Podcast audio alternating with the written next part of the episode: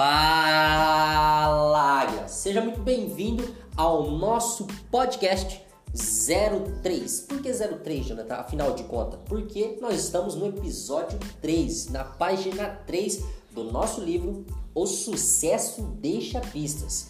E se acompanhou a página anterior, a página 02, faça um convite para você. Comece desde o início ou você perdeu a página 02, comece desde o início da página 02, porque agora vem um fato bem polêmico e muito esperado por muitas pessoas. Um fato que naquela, naquele episódio, naquele período de tempo, muitas pessoas fizeram diversas perguntas para mim. Foi um fato bem lamentável, uma história bem dramática, onde eu revelo também em relação é, a casa até de caso de polícia, onde teve foi parar até em jornal o que eu vou falar para vocês aqui na íntegra com maiores detalhes de tudo que aconteceu e o que eu aprendi nesse exato momento da minha vida, nesse período que eu estava passando ali é, de tragédia familiar, literalmente uma tragédia familiar. Para quem não me conhece, eu me chamo Jonathan Rocha, sou é, trabalho por conta, como eu gosto de falar, como Rick Chester fala, né? Quem não conhece o Rick Chester é aquele cara que é o responsável pelo vídeo da água. Não é aquele coca-lata, coca-lata, água, latão, não. Não é aquele ali, aquele meme que tá rolando na internet aí, não. É aquele cara que, é, que ele trabalha por conta, que hoje ele é palestrante, já palestrou em Harvard. E é um cara fenomenal. Recomendo Rick Chester aí pra você conhecer. É um cara mais uma história de sucesso, um cara fora da curva. Ele passou a ser um CPF no Brasil. Um grito de liberdade, como ele fala, né? Quebrou esse paradigma de só ser mais um número.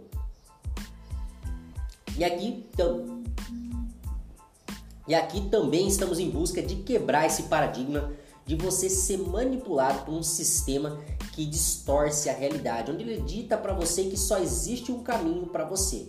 Se você não nasceu em berço de ouro, se você não nasceu é, com as oportunidades necessárias para você progredir, logo você será descartado, cuspido, jogado fora do sistema. E eu venho aqui provar para você que você é rico. Isso mesmo, faço um comunicado para você. Você é rico. E até o final desse livro eu vou conseguir provar isso para você, tá bom? E nessa etapa, quando é, meu pai tinha logo começado a beber e houve a separação dos meus pais, nesse, nesse momento aconteceu vários transtornos onde até mesmo a minha mãe veio a se separar e passar um período de tempo morando com a minha avó. E nesse período de tempo eu fiquei bastante abalado, pois era muito jovem, né? E não conseguia entender muito direito tudo que estava acontecendo. E minha mãe até sequer é, pegou, ficamos um período sem ir para a escola, proibida, né? Mesmo nós estar indo até a escola. E um certo dia meu pai saiu nessas gandaias da vida, bebeu as cajibrina dele, minha mãe já estava separada dele, separado assim, de morar em outra casa, estava passando um período de tempo na casa da, meus, da minha avó. E nesse período é, veio acontecer a tão famigerada, o que aconteceu mesmo, a tragédia. Qual tragédia, Jonathan? Nesse exato momento, é, meu pai estava diante de muita cachaça, bem alterado, fora de série, e ele cometeu um crime, literalmente um crime naquele momento. Qual foi esse crime, afinal de contas? Ele cometeu o crime de pegar e entrar numa, numa briga com um sujeito em frente a um bar, onde ele cometeu um ato violento ali e saiu literalmente correndo. E eu prontamente estava no colégio, fiquei sabendo desse caso. Jonathan, minha tia me falou: Jonathan, vai lá que teu pai tá louco lá e quer pegar um cara lá em cima. E eu saí correndo, fui lá ver o que estava acontecendo com meu pai. Afinal de contas, eu queria impedir esse ato de acontecer. E nesse exato momento, momento quando eu cheguei de frente, frente a frente com o meu pai, esse rapaz que ele queria pegar e cometer esse ato, ele chega e logo ele dá uma facada literalmente no pescoço dessa pessoa. Isso mesmo, não fique transtornado, mas é real, isso é fato vivido, experiência própria minha que eu passei ali diante dos meus olhos. E essa facada no, nessa pessoa por incrível que pareça, eu ainda conhecia esse rapaz. Já tinha visto ele outras vezes. E por intermédio do destino eu estava ali de frente daquele fato. Naquele exato momento, meu pai, eu falei, fiquei em pasmo, em estado de choque. Eu vi tudo em câmera lenta, o sangue saindo de dentro do pescoço, ele cortando, tudo passou como um filme na minha vida. E eu olhava aquela cena ali e falava: Não, não posso crer que meu pai está fazendo exatamente isso. E, pois é, e ele estava diante dos meus olhos e naquele momento eu falei: e agora? Meu Deus, vou ser preso, ele vai ser preso, todo mundo vai ser preso. Apesar de eu não ter feito nada, absolutamente nada, ser um, um adolescente, uma criança adolescente passando para adolescência, vendo tudo aquilo, eu fiquei pasmo e olhei aquilo ali assim, sem entender nada. Falei: e agora, meu Deus, para onde eu vou? Para onde eu vou? Fiquei igual barata tonta, perdido. O que, que eu faço? Ligo para a polícia? O que, que faço? O que, que acontece? E nesse exato momento vê meu pai sai literalmente com pernas para quem te quero, sai correndo e deixa o seu filho ali. Agora imagina você, um filho abandonado, um pai que sai correndo e literalmente abandona seu filho para que o destino tome conta dele, que Deus venha fazer um intermédio. Realmente Deus cuidou de mim porque estou aqui com o podcast falando com você essa história. Mas nesse exato momento, se eu ficasse ali, eu seria lixado ou até mesmo morto pelos familiares dessa pessoa que levou essa facada, literalmente. E foi o que aconteceu. Nesse exato momento, se deparei, eu peguei, me deparei e falei: Meu Deus do céu, o que, que eu faço, o que, que eu não faço, o que, que eu faço, o que eu não faço. E foi pernas para quem te quer e eu saí correndo pela outra rua também. Porque nesse ponto da minha vida, eu não sabia o que estava acontecendo, eu só sabia que eu não poderia ficar ali. Tá, e tudo bem. Agora nessa etapa eu saio correndo loucamente, chego até em calo para minha mãe, falo para minha pai fez isso, fez aquilo e, e, me deixou lá e se eu fico lá eu teria, teria morrido. Literalmente eu teria morrido. Tá. Chegando lá, daqui a pouco chegou mais sujeitos, torno de uns 15, 20 peão atrás deles, todos armados, procurando o meu pai.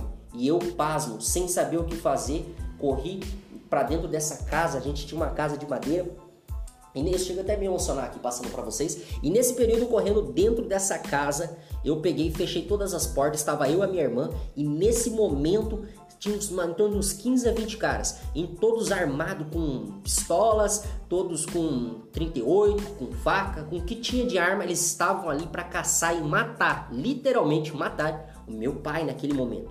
Então eu fiquei totalmente perdido naquele momento, sem saber até mesmo o que faria. Falei, meu Deus, vou morrer junto. E agora? E daí a minha irmã, muito nova ainda, uma criança, se eu tinha em torno de 12 a 13 anos de idade, e ela tinha um pouco menos, em torno de 7 a 8 anos de idade. Então ela era uma criança. E nesse momento, eles começaram a bater na porta. Bateram na porta de novo.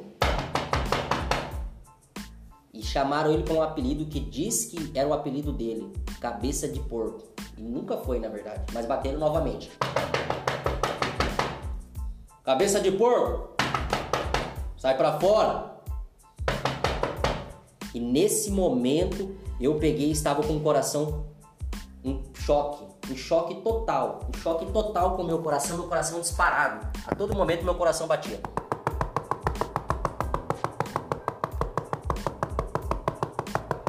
Meu coração estava disparado, disparado disparado. E eu não sabia o que fazer porque eu era adolescente, estava sem entender nada. E daí eles falaram: se não sair para fora, nós vamos atirar. Se você não sair para fora, nós vamos atirar. Isso mesmo. Ou você sai, nós vamos começar a atirar aqui e não importa quem tá aí dentro, porque nós vai começar a meter, começar a meter bala. Eles todos armados. Um sol de 40 graus em torno da sensação térmica. Quem é dessa região da tríplice fronteira sabe como o sol é escaldante. A sensação térmica passa de torno de 40 graus. Dependendo da época do ano, vai um pouco mais além de tudo. E nesse momento, eu estava apenas eu e a minha irmã.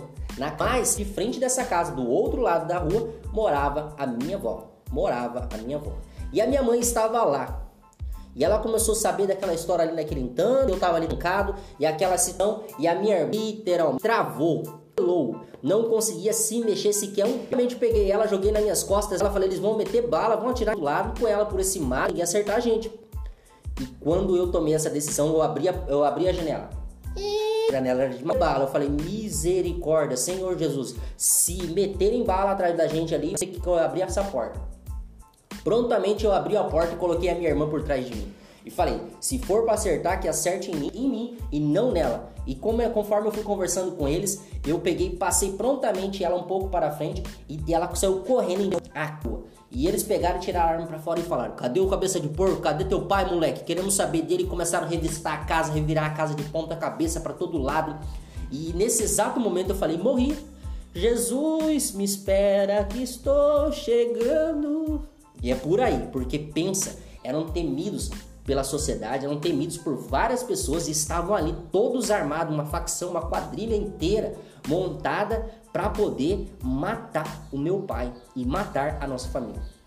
E aí eles falaram: se a gente não achar eles, vamos começar a matar quem é da família e vamos botar fogo nessa casa. Eu falei: misericórdia, perdi a casa, perdi tudo, Senhor, até a vida. Fomos morar com Jesus. É, é engraçado. Eu falo em tom de melodia porque é uma passagem muito emocionante para mim, onde realmente eu me deparei e olhei para as garras da morte naquele exato momento. E logo quando ele foi sacar a pistola que estava na cintura dele, a minha mãe aparece como uma heroína, como uma mulher maravilha, uma verdadeira salvadora da pátria, onde ela salva a minha vida nesse exato momento. Por isso que eu honro ela demais, demais, demais e aconselho você, os pais, vou passar para você. Quando você honra seus pais, os seus dias se perduram na terra. Literalmente, os seus dias se perduram na terra e você vai conquistar muito mais. E nesse exato momento, aquele sol, o pessoal todo armado e pronto para matar ali, eu puxando a arma já, a minha mãe para e se ajoelha naquelas pedras fervendo, quente, aonde se você encostar somente a mão, você já se queimaria. E mesmo assim ela se ajoelha como uma leoa, ela salta de dentro daquela casa das, da minha avó, salta para fora e fala: pelo amor de Deus, não faça nada com ele. Esse é meu filho. Quem errou foi o pai dele, mas não a gente, não meu filho. Pelo amor de Deus, não mate ele. Por favor, pelo amor de Deus, e começou a chorar e pedir pelo amor de Deus que não fizessem nada para mim. Eu entrei em estado de choque, pois eram muitos. Se eu corresse, eles conseguiriam me pegar. E se eu corresse, talvez pegariam a minha mãe ou a minha irmã e assim por diante. E nesse exato momento, nesse estado de choque, eu tomei a decisão de ficar calado, porque estava sem palavras para definir o que eu estava sentindo, o medo e tudo mais naquele exato momento. E eles olhando para ela e eles resolveram falar logo. Tá bom, beleza. Quem errou foi ele. Mas se a gente não achar ele, nós vamos começar a matar quem é da família. E eles reviraram a casa toda, entraram na casa da minha avó e tudo mais, fizeram todo um esgarcel. E nesse exato momento, meu pai já estava longe, correndo, pegado o carro e tudo mais, e longe, longe, longe, abandonado até mesmo a família. Aí eu venho dizer para você, nesse exato momento, o que levou ele a chegar nesse ponto? O que levou ele a chegar nesse ponto? Amizades, influência, Pois nesse exato momento da vida dele ele estava prosperando. Ele estava com dois trabalhos na época e ganhava muito bem, acima da média dos demais. E a inveja se instalou, aonde ele foi influenciado por terceiros, por outras pessoas, que a vida dele era infeliz. O inimigo foi lá e plantou nele que ele era pobre, que ele era miserável. E pelo contrário, naquela época ele já tinha duas casas carro, moto na garagem, não eram as melhores casas, não eram os melhores carros, mas ele tinha uma família abençoada que esperava ele todos os dias em sua casa. Mas o inimigo pegou e semeou a discórdia, falando para ele que ele não era ninguém e que só prosperava, que só era abençoado quem alcançasse prosperidade através de coisas ilícitas e erradas. Foi o que ele acabou cometendo. Então, logo quero dizer para você: se você está esperando alguém tomar uma, uma decisão por você para você conquistar a prosperidade, para você avançar na sua vida, eu te digo. Ou se você, eu te digo, diga não.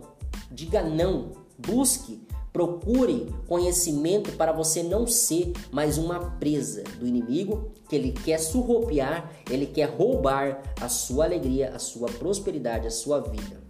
Isso mesmo, família. Cuida da sua casa, cuida dos recursos e tudo mais.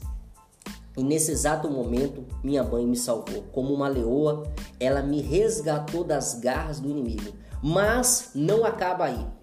Eles falaram que iriam matar quem era da família. Se a, essa pessoa, se não ele não aparecesse, iriam matar quem era da família. Logo reviraram tudo e deixaram o recado, que era para ele aparecer, senão seria começar a matar quem era da família. Prontamente nessa época o meu tio era vivo e ele pegou e tomou a seguinte decisão: como um herói de novela mexicana com um atirador bandoleiro e tudo mais, vamos colocar assim, ele pegou e reuniu um grupo de amigos dele que foram lá resolver se explicar, falando que não era para matar quem era da família, que era para procurar quem é o verdadeiro causador daquela revolta, daquele, daquele ato pecaminoso, daquele ato errado. Então, um grupo de pessoas foram combater o outro grupo de pessoas, quadrilha, como você quiser definir. E nesse exato momento minha mãe me proibiu de ir até a escola, então eu perdi um ano inteiro letivo juntamente com a minha irmã, perdemos um ano inteiro letivo, porque reprovamos por um número de faltas, porque a minha mãe ficou assombrada. E nós prontamente já não dormíamos mais na casa, porque eles tinham mandado recado que se ele não aparecesse também, iriam botar fogo na casa com nós dentro. E como nós não queríamos pagar para ver e nem duvidávamos daquilo, começamos a dormir na casa da minha avó com medo. Minha mãe acordada, acordava todos os dias apavorada, com medo, medo, medo de ficar acordada. E nesse exato momento, mesmo passando por toda essa situação, eu olhava ao meu redor e falava: Deus, o que posso fazer, Pai? Nem sequer posso sair daqui para trabalhar e para a escola. Eu falei: eu preciso assumir a posição de homem dessa casa, provedor e auxiliar minha mãe no máximo possível. E nesse exato momento eu entendi que o dinheiro era a resposta para tudo. E prontamente acreditei cegamente e passei a buscar recurso financeiro. O que eu quero dizer para você que o dinheiro não é o seu senhor, que o dinheiro ele não é a resposta para o que você procura. Riqueza não tem nada a ver com dinheiro. Riqueza é individual. Cada um desenha, escolhe a sua visão de riqueza. E se você não entendeu isso ainda, é porque você está equivocado. Você quer que eu te prove o contrário? Eu vou te provar. Nesse próximo episódio, eu provo para você que a riqueza não é, o dinheiro não é a resposta de todos os seus problemas. Que o dinheiro não vai resolver, ele só vai potencializar o problema já existente. E é o que acontece no próximo episódio do podcast O Sucesso Deixa Pistas. E aí, Tá pronto? Eu vou te provar que você não precisa de dinheiro, você precisa de outra coisa e essa outra coisa está no próximo episódio do nosso podcast O Sucesso Deixa Pistas. Você não perde por esperar. Vamos, Aráguia. Um abraço.